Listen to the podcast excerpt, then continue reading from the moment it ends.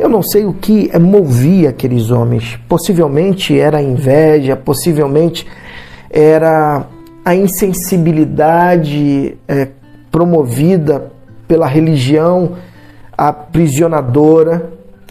E Jesus havia dito que é, um momento que nós o conhecemos, passamos a ter é, liberdade, e a maior liberdade tem a convicção é disso, que é justamente a nossa conexão com o Pai direta e é, exclusiva, haja vista que você é filho de Deus, você é amado Pai. João capítulo 9, continuando na questão da cegueira espiritual que aqueles homens estavam expressando ao questionar a bondade de Deus na vida daquele cego. João capítulo 9, eles convocaram o ex-cego é pela segunda vez e disseram: dê crédito a Deus. Sabemos que aquele homem é um impostor. Eles queriam colocar Cristo em xeque. Ele então replicou: Não sei nada sobre isso, mas de uma coisa eu tenho certeza: eu era cego e agora vejo. Eles perguntaram: Como ele fez isso a você? Como ele abriu seus olhos?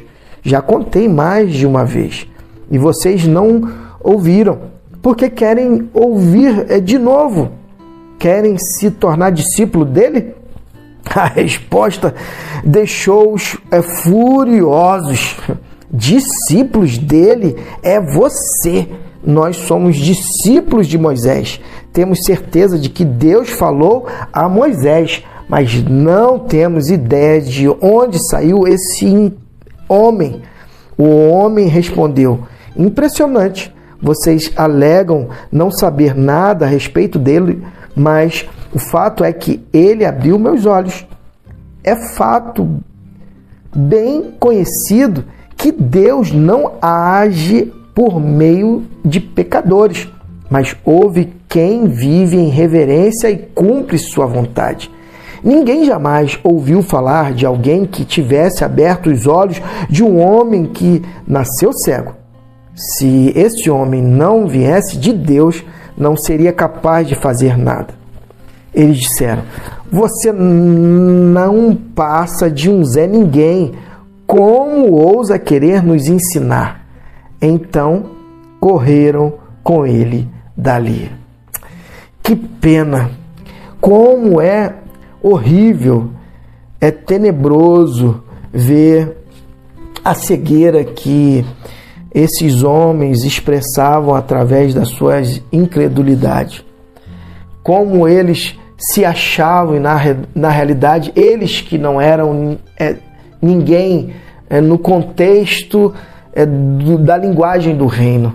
Na realidade, o Zé Ninguém aqui era justamente atitudes que eles estavam tendo em relação à, à ação de Cristo. Que pena que eu e você, que cada um de nós possamos refletir sobre esse ponto crucial que é justamente a linguagem do reino, a linguagem que é, traz a mim, a você, a convicção de identidade, a convicção da atitude, das ações de Cristo Jesus é para cada homem, as ações de Deus diariamente a nós, nos é, dando fôlego de vida, a oportunidade de viver.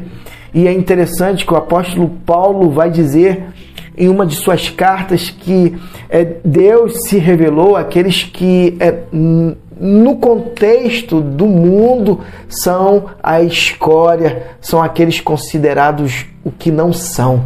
E Deus é, nos revelou a preciosidade do Evangelho, nos revelou a, a preciosidade da vida eterna. E aí, a partir dessa revelação, nós passamos a ter consciência de que somos filhos de Deus, amados do Pai. E a partir dessa consciência, passamos a ter a convicção de que a vida aprisionada que tínhamos no pecado, agora somos livres em Cristo Jesus. Que essa convicção nos faça ser gratos todos os dias e que a cegueira espiritual não faça parte da minha e da sua vida e que Deus te abençoe.